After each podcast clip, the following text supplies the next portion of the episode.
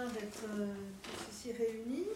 Euh, donc mon nom est, Laure Murin et je suis ici pour parler avec Ruben de son livre sur Proust Latino, qui est un, livre très intéressant, très, très raffiné. Euh, Ruben est professeur à Princeton, comme vous savez sans doute. Il est l'auteur de plusieurs livres, dont trois sont traduits en français. Euh, il a écrit plusieurs livres sur le Mexique, sur la psychanalyse, sur la littérature.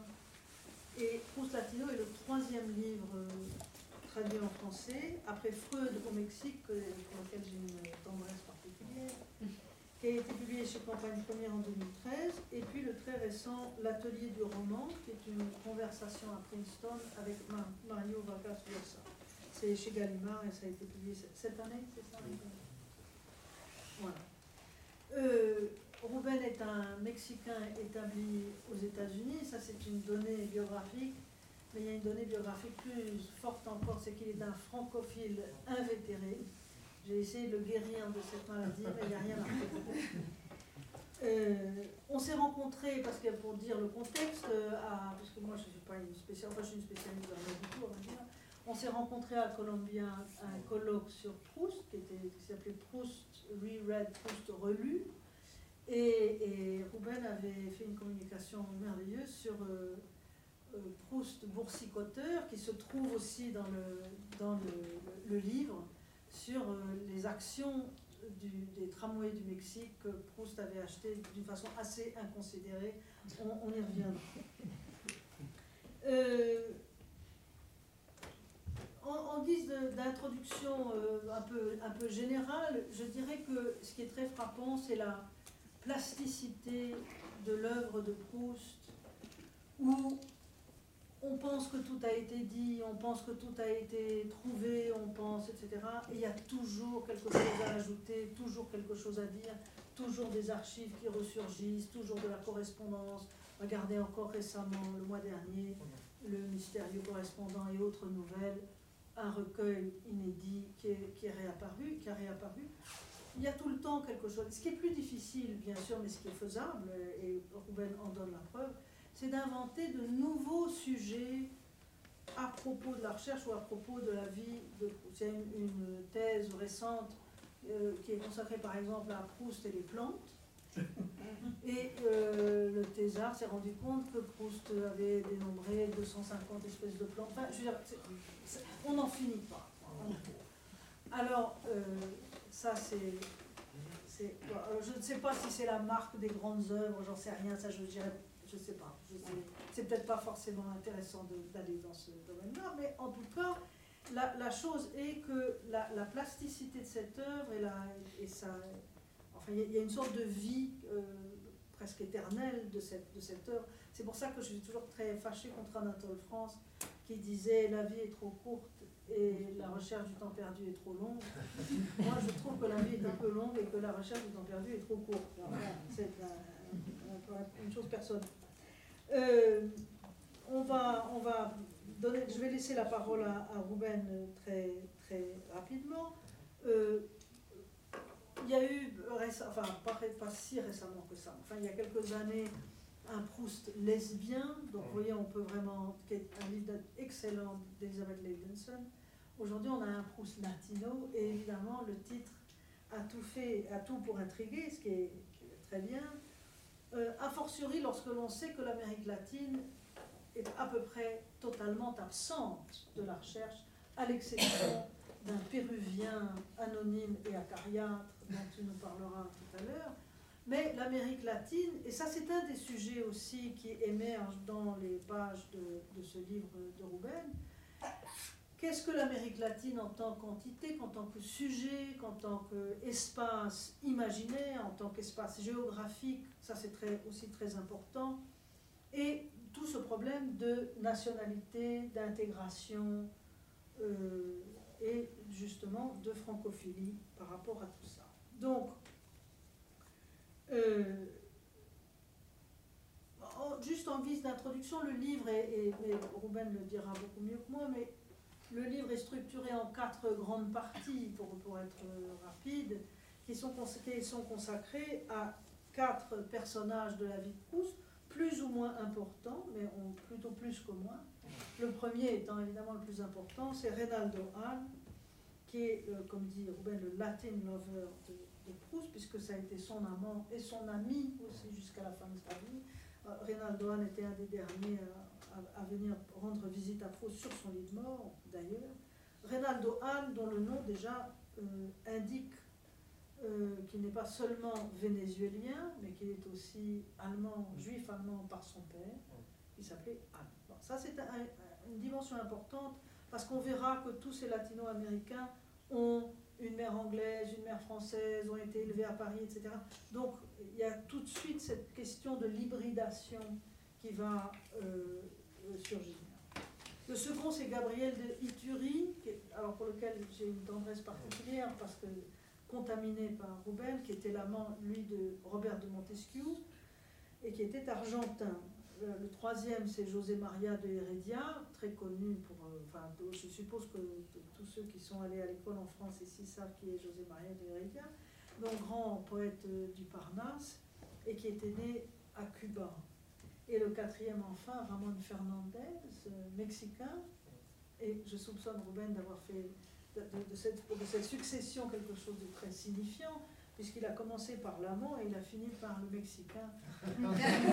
et ça, je suis sûre que ce n'est pas un hasard. Alors, ces quatre grandes parties sont intercalées avec ce que Ruben appelle des paproles. Les paproles étaient ce que Proust, enfin, c'est le, nom que, donne, que, Proust donnait à ses ajouts manuscrits qu'il collait, enfin, que la pauvre Céleste collait euh, aux feuilles manuscrites et qui augmentait le manuscrit de 1000 ajouts, de 1000 euh, augmentations. Donc, euh, qui sont des, augmentations, et puis je dirais des, augmentations marginales par, par définition. Alors, l'une est consacrée à la bourse de Mexico, ça, je trouve ça absolument merveilleux. La, la seconde au Péruvien de Proust. La troisième à Antonio de la Gandara, qui était un peintre mexicain. Et le, dernier, ce qui, s'appelle l'espagnol de. Alors, on va commencer tout de suite donner la parole à Rouben, j'ai déjà trop parlé. Euh, un des grands sujets, à mon avis, de ce livre, qui est. C'est très compliqué de faire ces livres-là, parce qu'évidemment, quand vous avez plusieurs personnages, il faut ramasser à la fois la biographie, comprendre l'incidence dans l'œuvre, etc., et faire euh, des tressages, en quelque sorte, du tricot avec tout ça. Mais euh, dans ce tricotage, il y a quelque chose qui émerge et qui est pour reprendre une expression que Ruben reprend de Proust, ce qu'on appelle en être ou pas. Hein, c'est une des grandes questions de la recherche. En être ou pas, en être, la première question c'est être homosexuel ou ne l'être pas, puisque on dit beaucoup être ou ne pas être, telle est la question. Chez Proust, c'est en être ou ne pas être, ou ne pas en être, telle est la question. L'homosexualité, euh, la judaïté, bien sûr, et là, en être ou pas, c'est être français ou pas, et être intégré à la société française ou pas. Proust euh, était français par ses deux parents, il était juif par sa mère, mais il était catholique de confession, puisqu'il a fait sa première communion, etc. Mais il, était entouré de, tous ces gens, et bon, Proust, euh, euh, Rouben prend cet exemple du péruvien, le seul latino-américain de la recherche, pour dévider une sorte de bobine imaginaire et, pas imaginaire en quelque sorte, pour, pour de l'inframince essayer de ramasser quelque chose qui ferait sens dans la vie de Proust et dans la recherche.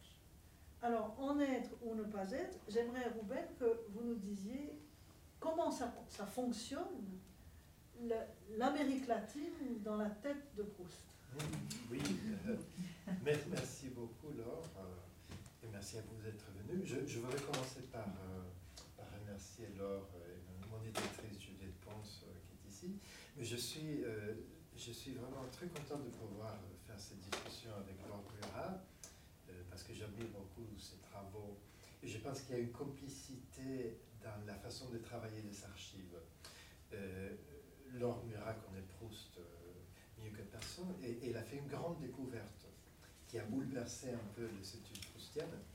Et c'est depuis, depuis la biographie de Painter, dans les années 50, on parlait du fait que Proust avait fréquenté une maison close pour hommes qui était rue de l'Arcade. Mais donc, quand les biographes plus pointilleux sont arrivés dans les années 80, certains d'eux ne voulaient pas admettre le témoignage que Painter avait recueilli sur la fréquentation de Proust des maisons closes, parce qu'il n'y avait pas de archives, des documents. Et donc, ça lancé un grand débat. Certains disaient, bon, il n'y a pas de documents si on fréquente une maison close, il n'y a, pas de traces de papier. Et d'autres disaient, oui, mais les biographes, il faut qu'ils travaillent avec, euh, avec des documents. Et donc, il y a eu ce débat. Et Laure euh, a, fait une grande découverte dans les archives de police. Elle a trouvé la fiche de police qui, euh, d'une descente de police dans cette maison close pour Ronde qui se trouvait rue de l'Arcade. Et il y a une description très minutieuse de tout ce que la police avait trouvé, y compris un certain Marcel Proust, qui avait à l'époque 42 ans, je trouve, et qui avait décrit sa profession comme rentier. c'est un très bel article qui s'appelle Marcel Proust, virgule, 42 ans, virgule, rentier. Et, c'est une découverte euh, géniale qui a changé un peu l'historiographie proustienne, mais c'est aussi un exemple de comment les archives sont pleines de surprises. Comment l'œuvre de Proust, euh, on peut toujours la pousser un tout petit plus, il n'y a, pas tout qui a été dit ou découvert. Mais c'est aussi un très bel exemple de comment c'est pas suffisant de découvrir un document, il faut le faire parler. Et donc il faut construire un contexte, il faut, il faut donner des clés au lecteur pour euh, interpréter ce document. Et donc dans, ces livres Proust Latino, je travaille aussi des archives, j'ai fouillé un peu en Amérique latine, mais aussi en France, euh, dans, plusieurs, euh, dans plusieurs institutions. Et c'était aussi la joie de la découverte. Et euh, je crois que ça, c'est quelque chose que je partage. Mais pour revenir à la question, un être ou ne pas un être, quelle est la place de l'Amérique latine chez Proust? C'est très curieux parce que j'ai eu l'idée d'écrire ce livre il y a très longtemps. En fait, je j'étais à Paris en année sabbatique, c'était mon premier année sabbatique, et j'avais décidé de lire toute la recherche. Et je suis tombé sur un passage qui est très étrange, et c'est un passage où le narrateur parle de Salon de Verdurand. Et euh, c'est la. Euh, il y, a ce personnage qui est Sagnette, qui a perdu tout son argent, et donc monsieur et madame Verdurand sont en train de discuter une façon de l'aider sans qu'il le sache. Et donc, le narrateur rapporte la conversation, mais il arrive un moment où il ne peut plus rapporter ce qui s'est dit sur le devoir durant. Et il dans ce moment, ils ont prononcé un mot incompréhensible pour moi et qui m'a fait penser, c'est le même, euh, la même chose que font, par exemple, les familles juives, euh, juives assimilées, qui parlent en français, un français impeccable, mais ils peuvent sortir avec un mot en hébreu ou en yiddish. Ou c'est un peu comme les familles d'origine de Provence qui parlent un français tout à fait euh, correct et élégant, mais ils peuvent, euh, dans certains cas, utiliser un mot de patois. Ou, ils continuent d'enchaîner les exemples d'une façon très positive, comme dans une famille latino-américaine qui est à Paris depuis très longtemps, qui parle couramment le français, mais dans certains cas, ils, ils réutilisent un mot espagnol. Et j'ai trouvé ça formidable qu'il faisait une amalgame entre être juif, être mm. d'origine campagnard et être latino-américain. Et donc c'est comme ça que j'ai eu l'idée du livre. Je dis, mais là, il y a quelque chose de proustien qui n'a pas été dit. Et donc l'idée, c'est un peu curieux, et, et je crois qu'il joue beaucoup avec dans la recherche, c'est que être latino-américain à Paris à la fin du 19e, à la belle époque, c'est un peu comme être juif en France. c'est un peu bizarre. Et la clé de cette idée est le personnage de Reynaldo, qui était à la fois latino-américain, parce qu'il était vénézuélien, né, né, à Caracas, et il était aussi juif, parce que son père était juif allemand, il parlait couramment l'allemand. Et je crois que ça démontre que Reynaldo a fait beaucoup penser Marcel Proust sur, sur le fait de qu'est-ce que ça veut dire d'être étranger. Et c'est curieux parce que Proust a très peu voyagé.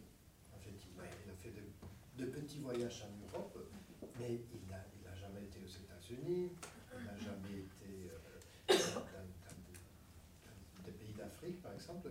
Et on peut penser qu'à l'époque, ça ne se faisait pas, mais par exemple, Montesquieu, il est allé à New York, Reynaldo est allé en Égypte, il y a des gens qui ont fait des grands voyages en Russie, euh, en Amérique latine, et Proust, euh, en fait, il bougeait très peu.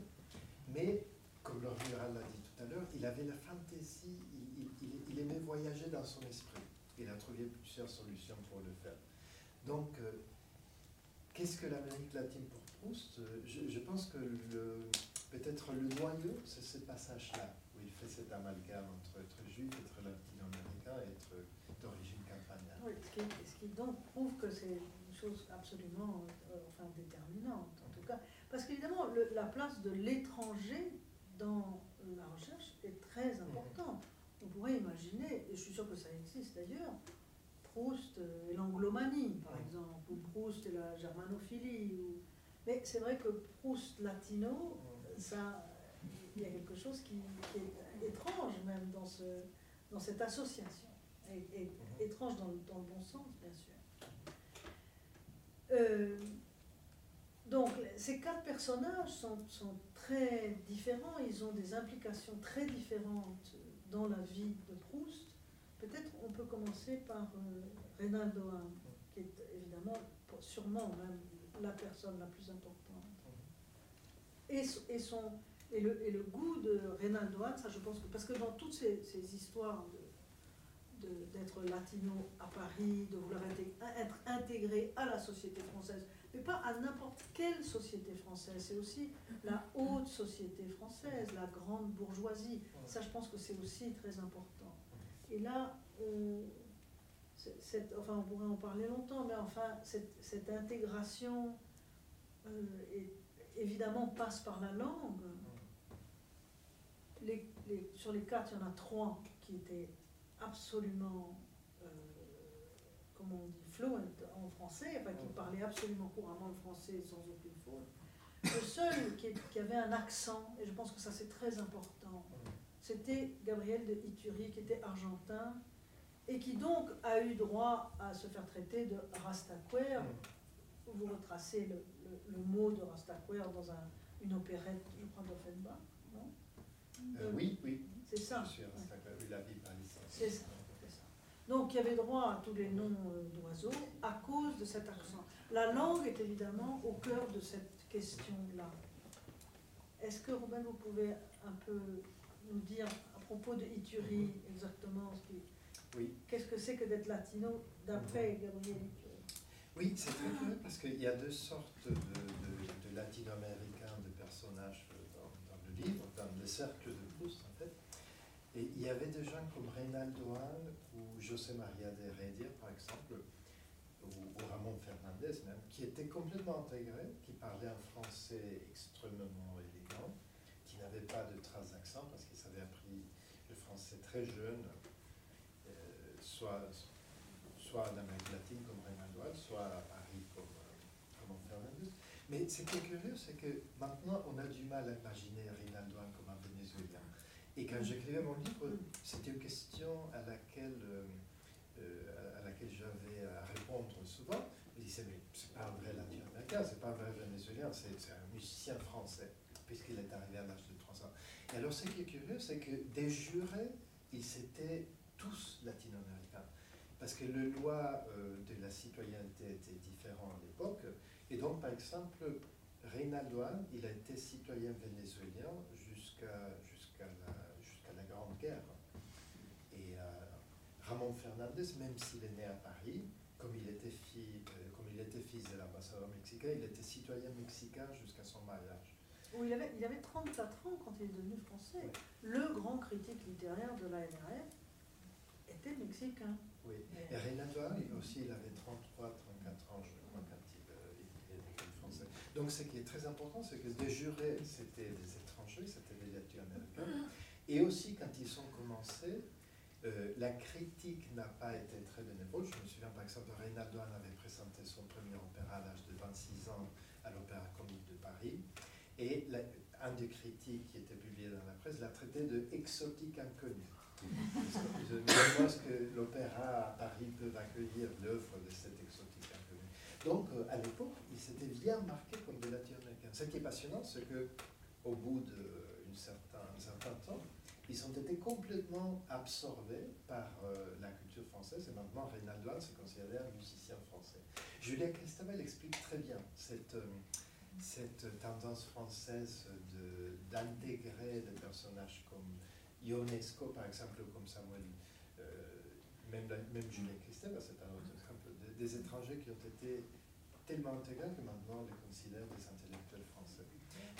Mais, elle dit aussi que personne, on ne peut pas être plus étranger qu'en France. Oui. Ça, je pense que c'est quand même quelque chose de très important. Oui. C'est que l'intégration est à la hauteur, en quelque sorte, d'une sorte d'exclusion. Oui. Et donc, le personnage qui illustre ça euh, dans le livre, c'est Gabriel Dittori. Voilà. Euh, qui était tout à fait différent, son parcours était tout à fait différent des autres, parce qu'il était né d'une famille pauvre, à différence par exemple de Rinaldo, où la famille était assez fortunée, il, il avait une institutrice francophone. Gabriel Uteri était né dans un tout petit village près de Tucumán en Argentine, euh, perdu au milieu de nulle part, qui s'appelle La Hierbauna. Et il était né dans un village euh, assez, assez pauvre. Et dès qu'il était petit, il rêvait de arriver à Paris et vivre euh, dans le salon, d'avoir une vie et c'est, on, parlait tout à l'heure, il y a une expression à Cuba que j'aime beaucoup, c'est sueño guajiro, ça veut dire le rêve d'un paysan. Et ce rêve d'Itori, c'était le rêve d'un paysan parce qu'il venait d'une famille pauvre, il ne connaissait personne en Europe, il n'avait pas une profession puisqu'il était très jeune, et il a réussi à arriver à Paris. Et quelques semaines après, il était installé quai d'Orsay dans un hôtel particulier de Robert de Montesquieu. Et il a passé le reste de sa vie, en fait, comme dans 50 de fées, dans de réceptions, dans des palais, à acheter des meubles d'antiquité. Et il est devenu le intermédiaire par lequel on était obligé de passer si on voulait s'adresser au comte de Montesquieu. Donc Proust, dans ses lettres à Montesquieu, il passait d'abord par Itourie. Mais on a le sentiment que Proust, il passait par Itourie parce que c'était aussi plus simple. Parce que Montesquieu était quand même un personnage épouvantable, très difficile. Et passer par Écurie, ça devait être quand même plus facile en quelque sorte. Parce que... Et, Écurie, il n'avait pas seulement un accent très fort, mais les gens autour de Montesquieu, ils obligés de l'accepter parce que quand on invitait Montesquieu, il arrivait avec euh, son compagnon. Mais derrière euh, les épaules de Montesquieu, il se moquait de lui ah, d'une façon terrible. Donc on imitait l'accent, on dit il roule ses airs, il parle en français épouvantable.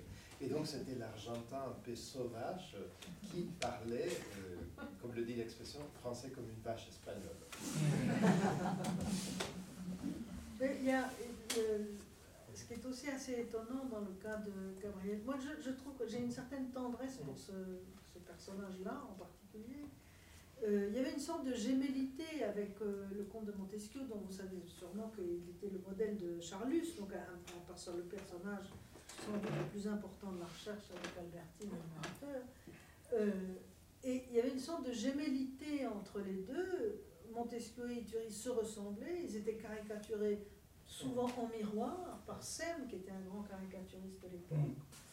Euh, et, il y avait cette relation en miroir avec, entre l'aristocrate, le nec plus ultra en quelque sorte, et le rastaquaire, qui était imposé à tout le monde, que je trouve pas inintéressant. Mais des quatre, j'insiste là-dessus, il est le seul à avoir gardé son accent. On dit qu'il a un caractère bouillonnant, qui est le caractère de sa race. Il faut bien comprendre aussi que l'époque est à peu près le contraire de la nôtre. C'est-à-dire qu'il y a un nationalisme extrêmement euh, violent.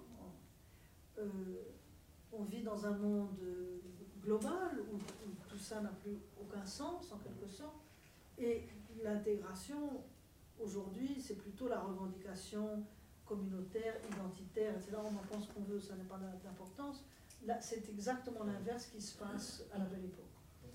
Euh, donc, évidemment, il y a une sorte de renversement aussi des valeurs par rapport à ce qu'on vit aujourd'hui, qui est intéressante. Et vous, vous, dites à un moment donné que vous avez été très influencé par Édouard Saïd. Qui a été le grand penseur de l'orientalisme et des études postcoloniales. Comment est-ce que vous avez euh, concilié, en quelque sorte, ou en tout cas croisé ces deux courants de pensée, c'est-à-dire une époque qui est très euh, volontariste dans l'idée de la nation, de l'identité, de l'intégration, et une vision euh, des sciences sociales actuelles de ça. Je ne dis pas du tout que c'est contradictoire, mais comment est-ce que c'est compatible Oui, je trouve que Saïd, c'est quelqu'un que, que j'apprécie beaucoup. Euh, j'ai suivi son séminaire à Columbia quand je, quand je commençais mon doctorat, et c'était un grand personnage. Et c'est la seule personne que j'ai jamais rencontrée qui enseignait dans un grand amphithéâtre avec un piano. Et donc il était aussi musicien, il jouait, il était pianiste. Et donc je me souviens, c'était un cours où il parlait énormément de musique. Et parfois il se promenait, il parlait de, littérature, il parlait de, de, George Eliot. Et à un certain moment, il disait, mais ça me fait penser à cette partie de Wagner, et donc il s'asseyait au piano, il jouait. C'était un grand, un, un grand euh, comédien. Mais donc, ce qu'il a fait que j'apprécie beaucoup, qu'il a insisté beaucoup sur le contexte social et politique d'une œuvre. Et même si un certain auteur euh, se voulait apolitique, quand il met ces contextes-là, il est fait d'une façon très fine, parce que c'est un grand lecteur, c'est quelqu'un qui a une sensibilité esthétique, littéraire. Donc pour moi, c'était un modèle. Et chez Proust, c'est l'écrivain parfait pour faire, pour faire euh, un essai euh, tel que le voulait Saïd. Et par exemple, ce que je fais euh, en pensant beaucoup à Saïd, c'est l'analyse du Panama. Donc chez Proust, j'ai beaucoup pensé parce que si Proust insiste sur cette similitude entre être juif en France et être latino-américain à Paris, donc pour l'identité juive, on a l'affaire Dreyfus qui a été étudiée dans tous les Proustiens, donc on connaît très bien. Mais je me suis posé la question, quelle est l'affaire de Dreyfus pour les latino-américains? Et ça existe. Et c'est le Panama qu'on a oublié. Mais à l'époque de Proust, c'était un grand scandale, le, plus grand scandale de la Troisième République. Et on a oublié, en fait, euh, c'est la France qui a commencé la construction du canal de Panama. C'était un peu la, le deuxième épisode, le second épisode de Suez. Le canal de Suez a été un grand projet mené par la France et c'était un énorme succès, pas seulement du côté, euh, du côté scientifique, mais aussi financier. En fait, comment est-ce qu'on finance des grandes œuvres, de grands projets comme ça? Bon, Il y a des banques qui font des montages financiers des émissions de, de bons, des empreintes. Et donc, euh, quand la France avait fait le Suez, c'était un énorme succès. Et les gens qui avaient acheté des obligations de Suez, c'était le placement de leur vie. En fait, c'était suffisant pour, faire la retraite, pour assurer le, futur de ses enfants, etc. Donc, quand euh, le projet du canal du Panama est arrivé, on a pensé, mais tous ceux qui ont raté l'opportunité de placer de l'argent dans le canal de Suez, maintenant auront l'opportunité. Il y, avait, avait le même personnage, il y avait Ferdinand de Lesseps, il y avait, avait une banque française qui a mené cette affaire. Mais, comme on sait bien, ça tournait à la catastrophe parce que l'équipe française n'a pas pu achever le canal de Panama. C'était trop difficile. Il y avait une montagne au milieu qui s'appelait la Sierra Culebra. Et donc, ça finit avec le suicide de, de, financiers, un grand scandale. Et beaucoup de gens ont perdu tout l'argent qu'ils avaient placé dans le Panama. On les appelait les panamistes, y compris Françoise, la, servante à la recherche du temps perdu, qui avait hérité une petite somme de la tante Fiori, et hélas, elle l'avait placée dans le Panama. Et le narrateur rapporte, une chose très drôle. Apparemment, François, il disait quelque chose comme euh, Ah, monsieur de Reynard, je vais l'aider parce qu'il veut aider nos pauvres bateaux qui ont tellement de la peine à traverser les océans et avec ces parlements, ils vont, ils vont souffrir moins. Et c'est génial, c'est tout à fait l'esprit de Françoise qui voit le monde d'une façon très simple, mais en même temps avec une grande sagesse.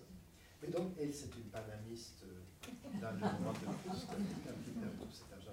Mais donc, je, je pensais que ces contextes-là est très important, parce qu'à l'époque, les lecteurs de Proust auraient été très sensibles sensible au fait que si François est une panamiste, il y a ce contexte-là qui enveloppe un peu la pensée sur l'Amérique latine pour Proust.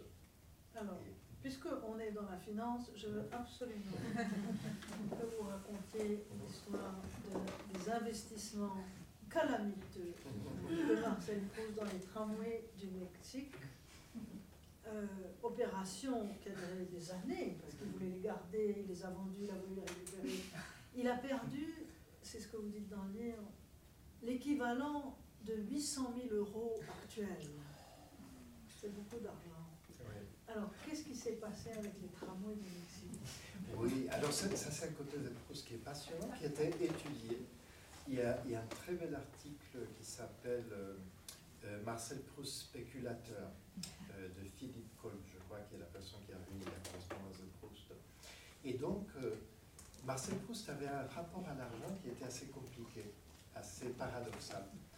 Et donc, ses parents sont morts en 1903-1905, si je me souviens bien. Et donc, en 1905, il avait hérité d'une fortune considérable. C'est un peu difficile à estimer, mais je, selon mes calculs, c'était à peu près l'équivalent de 10 millions d'euros euh, actuels. Donc, euh, c'est pas une, fortune style Madoff, mais c'est pas mal.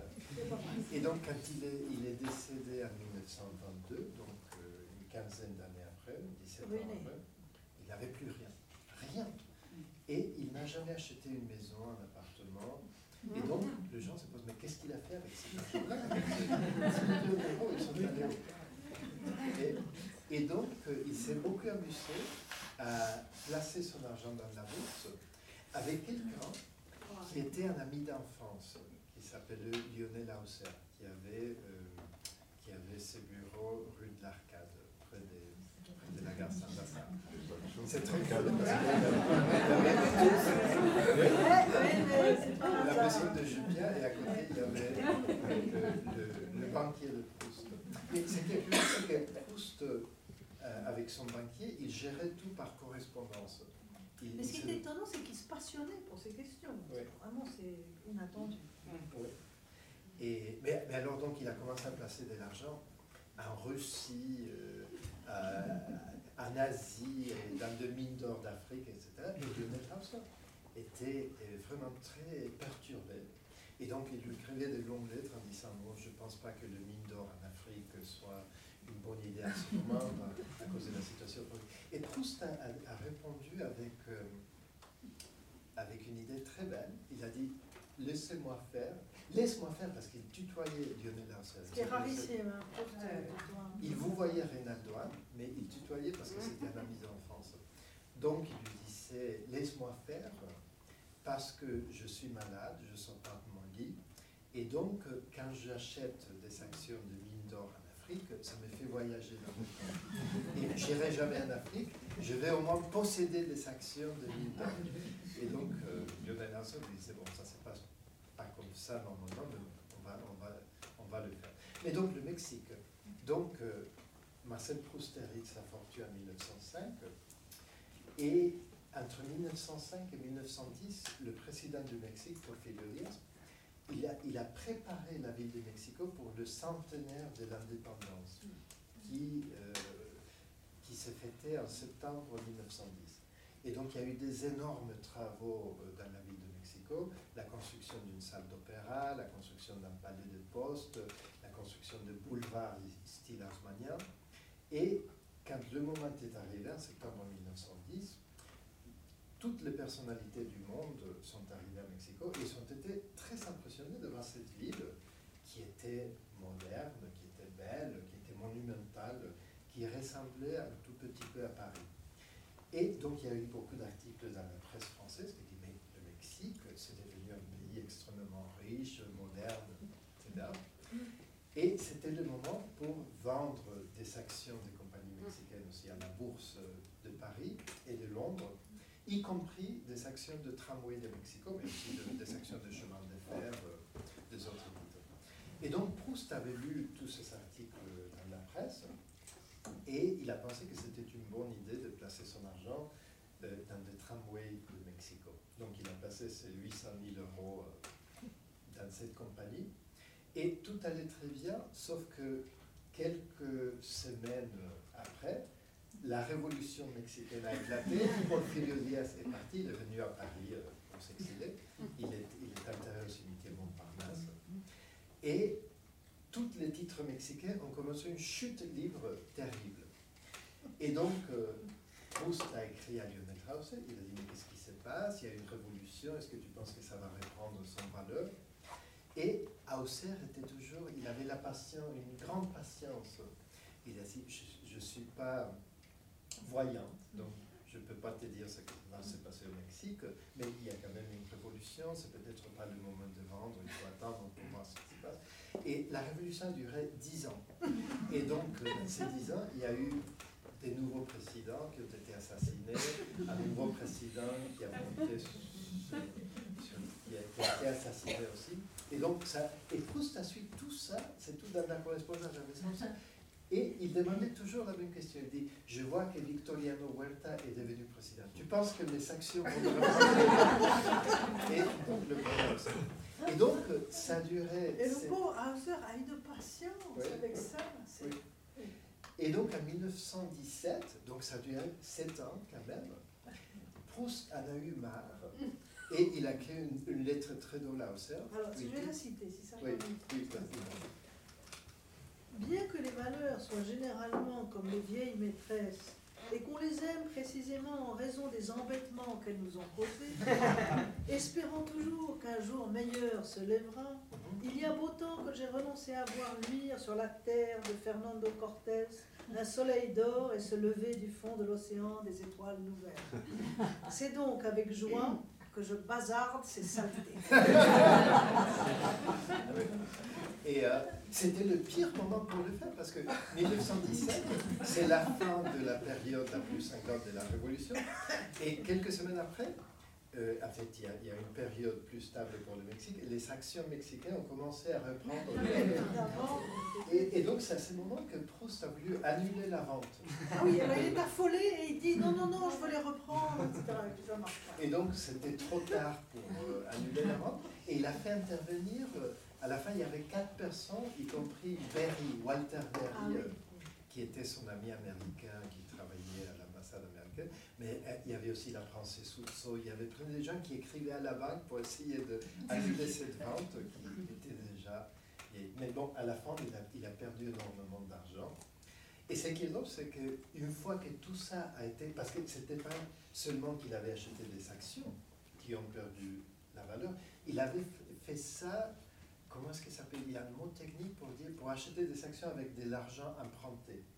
Euh, ça s'appelle, euh, dans la finance, ça s'appelle euh, une... bon, mais, mais c'est très, très risqué, on peut le faire toujours maintenant, parce que si les actions perdent de la valeur, il faut rembourser le montant de l'achat initial, plus la perte. Donc c'est exponentiel cette arrivée. Et donc il avait fait ça et son mari a passé des heures et des heures à nettoyer, à faire, un nettoyage profond sur ses finances.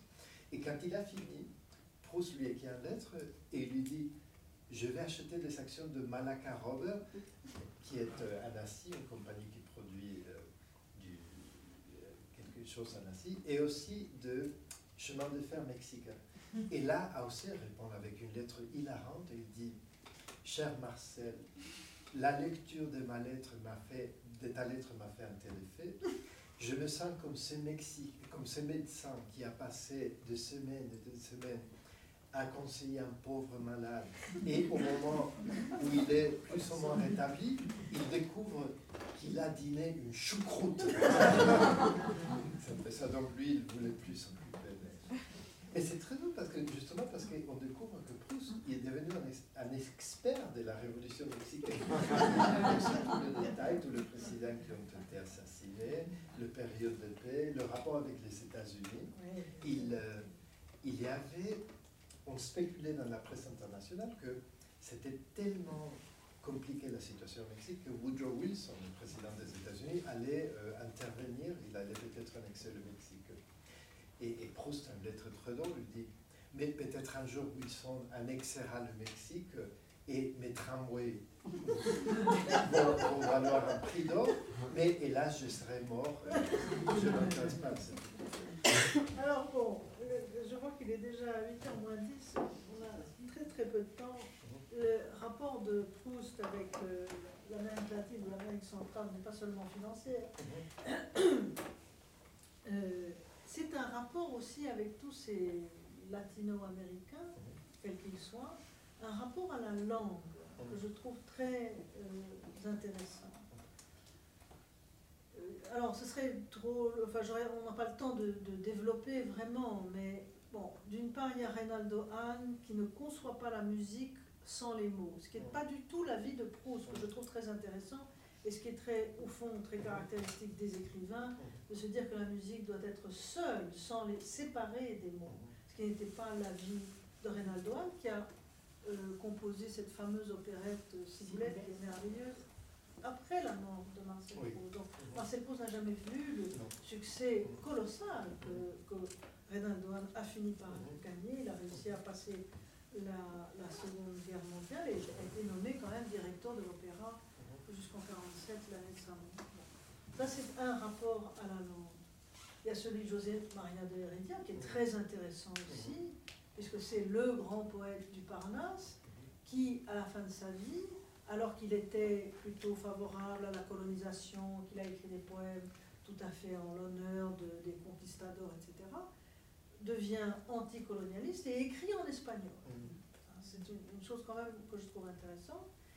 Alors, Ituri, on en a parlé, il a, vous avez retrouvé des textes que Ituri a, a écrits, des, même un texte que, que, je ne connaissais pas, que Proust a écrit sur Christophe Colomb, qui est mm. très intéressant. Donc il y a, évidemment, c'est ça ce que je disais au début, hein, cette espèce de tresse qu'il faut faire en, en prenant des, des, détails qui n'en sont pas, hein, puisque voilà, on sait très bien que le diable est dans les détails. Donc euh, on, les, on les ramasse les uns avec les autres et ça finit par dessiner un, continent euh, gris en quelque sorte. Et puis il y a le dernier qui est très intéressant, qui est Ramon Fernandez qui est ce grand critique, euh, critique extraordinaire hein, euh, des années 30, euh, qui a un peu mal tourné, puisqu'il est devenu collaborationniste, favorable à Pétain, aux nazis, etc. Et j'allais dire, heureusement, il est mort avant l'épuration, parce que sinon, il aurait eu beaucoup de soucis, et qui est le père de Dominique Fernandez, l'académicien et l'écrivain qu'on connaît. Et il y a une chose que j'ai trouvée très intéressante. Euh, alors, Ramon Fernandez, lui, donc mexicain, mais ne parlant pas l'espagnol, c'est aussi intéressant hein, de ce point de vue-là, euh, qui a donc a, noué une relation tardive avec Proust à la fin de la vie de Proust, mais Proust l'appréciait beaucoup pour son intelligence critique, et d'ailleurs, il a, il a, bien fait, puisque Ramon Fernandez ensuite a écrit une étude sur Proust qui est très connue. Et voilà ce que euh, Proust euh, demande à, à, Fernandez. Alors ça n'a pas de rapport avec l'espagnol, mais avec l'italien. Mm. Il lui dit la chose suivante, j'adore cette, euh, mm. ce passage. Est-ce que vous pourriez, vous qui savez l'italien, dit-il au Mexicain qui ne parle pas l'espagnol, vous voyez, c'est vraiment intéressant, prononcer la traduction italienne de sans rigueur un mot étranger me donne une sorte d'angoisse. Il n'y a pas, vraiment, ça c'est l'écriture, hein, ça c'est très intéressant. Je ne puis en avoir l'intuition, le posséder, je ne puis l'installer en moi. Je suis obsédé par ce sans rigueur italien que j'ai eu la folie de placer dans un passage, d'ailleurs sans intérêt de mon livre. Proust dit toujours que son livre n'a aucun intérêt. Hein. Il, a une coquetterie avec ça. Évidemment ça, ça a tout l'intérêt du monde. Et ma phrase avec ces mots, que je n'entends pas, c'est important ça, me fait l'effet d'avoir ce que les mécaniciens, je crois, appellent un loup. C'est presque intolérable. Donc, il va aller emmerdé, parce qu'il n'y a pas d'autre mot, Ramon Fernandez à 3h du matin, parce qu'on trouve débarquer chez les gens à 3h du matin.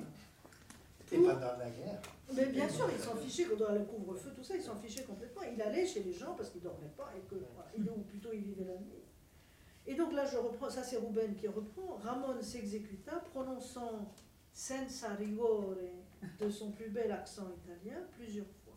Le critique évoque comment Proust, je cite, m'écouta les yeux fermés, sans répéter le mot, qui alla résonner au fond de sa mémoire et me remercia avec effusion, comme si je venais de lui faire visiter l'église de Balbec où Saint-Marc devait.